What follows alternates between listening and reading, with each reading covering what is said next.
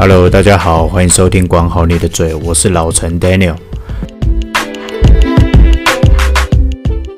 啊，今天要来跟大家聊聊当兵理法的发婆。今天没有要跟大家聊什么当兵的黑历史啊，或是什么有趣的事情。那个当过兵的，等你自己跟你兄弟喝酒的时候自己聊，自己爽哦。基本上我就是一个超爽的理法兵，传令缺啦，每天在营区里面就是。爽爽的理法，所以，我们今天要聊聊当兵理法的这个有趣的事情。就是说，大家应该新训的时候啊，进去都会被法婆剃头。那法婆她其实剃头都剃得很粗鲁，有时候会把大家弄弄流血，然后都把大家剃得很光。有一天，我们兄弟就在聊说：“哎，干为什么？呃，每次当兵啊，都要把新训的。”的兵剃的像白痴一样，然后结果我们就得出了一个答案，就是哎，没错，法婆的任务就是啊，想办法把每一个进去的菜鸟们变成白痴，哦，理起来像智障一点。对，因为一个发型可以改变一个人的性格，但你的发型越像智障啊，其实你就越好控制。班长叫你干什么的时候，其实你是没有自主能力的，因为你已经被理得像一个智障了。对。所以你会发现啊，你在新训的时候啊，其实意外的好控制，其实跟什么班长的发号施令没有什么关系啊。基本上啊，所有的关系都来自于法婆，法婆有一种奇怪的魔力，让你的头发发型变成智障，慢慢的把你变成智障这样子。对，这是法婆的魔力。那法婆在营区理法，其实他们都是招标进来的。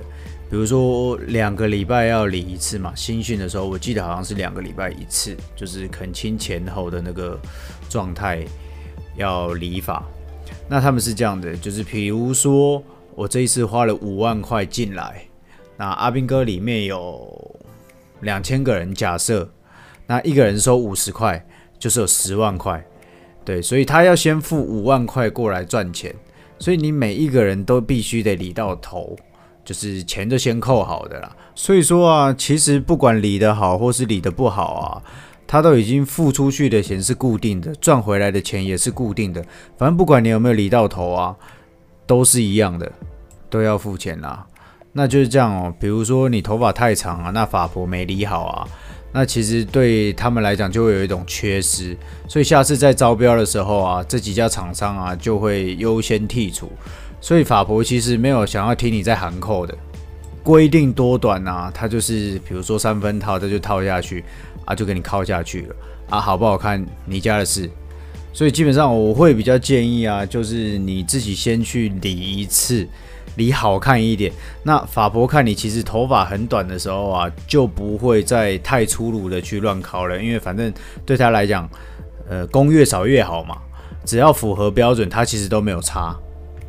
尤其现在啊，就是因为疫情的关系嘛，所以一一堆海归的，呃，国外归国的游子都回来了啊，比如 A B C 啊、C B C 啊这些啊，其实都准备回来当兵了。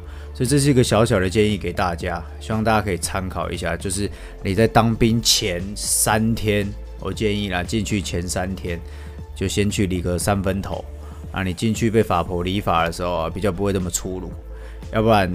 其实爆干痛的，尤其现在夏天嘛，它那个电推啊，前面可能理了两三百人的，但那个电推是烫的哦，没有在跟你客气的，所以你可能不会被弄到流血，但是你会被烫伤。所以我建议就是在进去之前啊，可能反正自己随便找一间店理个三分头啦，反正才前三天而已嘛，习惯一下也好。然后恳亲放假的时候啊，建议就是最好。也是提前在外面先理好头了，这样子回去的时候也不用再给法婆再理一次嘛。那个时候就是标准就没有这么严格了，但是还是有多丑理多丑，所以我都建议啊，最起码在外面的一百元的百元减法也好，起码都会减得比法婆还要客气。毕竟在外面你是付钱的是老大，那在里面就是长官是老大，你什么都不是。所以自己想清楚。好啦，那反正你要在营区里面当一个智障，还是当一个聪明人啊？就看你有没有被法婆摸到头发了。记得哦，法婆的电推是有魔力的。你不要敲过之后啊，敲得越丑啊，你就越像智障。所以自己小心一点。OK，那我们今天节目就到这里了。喜欢我的节目，我们下次见。那如果有当兵的有趣的事情啊，或是剪头发的有趣的事情啊，就帮我在 iTunes Apple iTunes 那边帮我留言。OK，那我们下次见了，拜拜。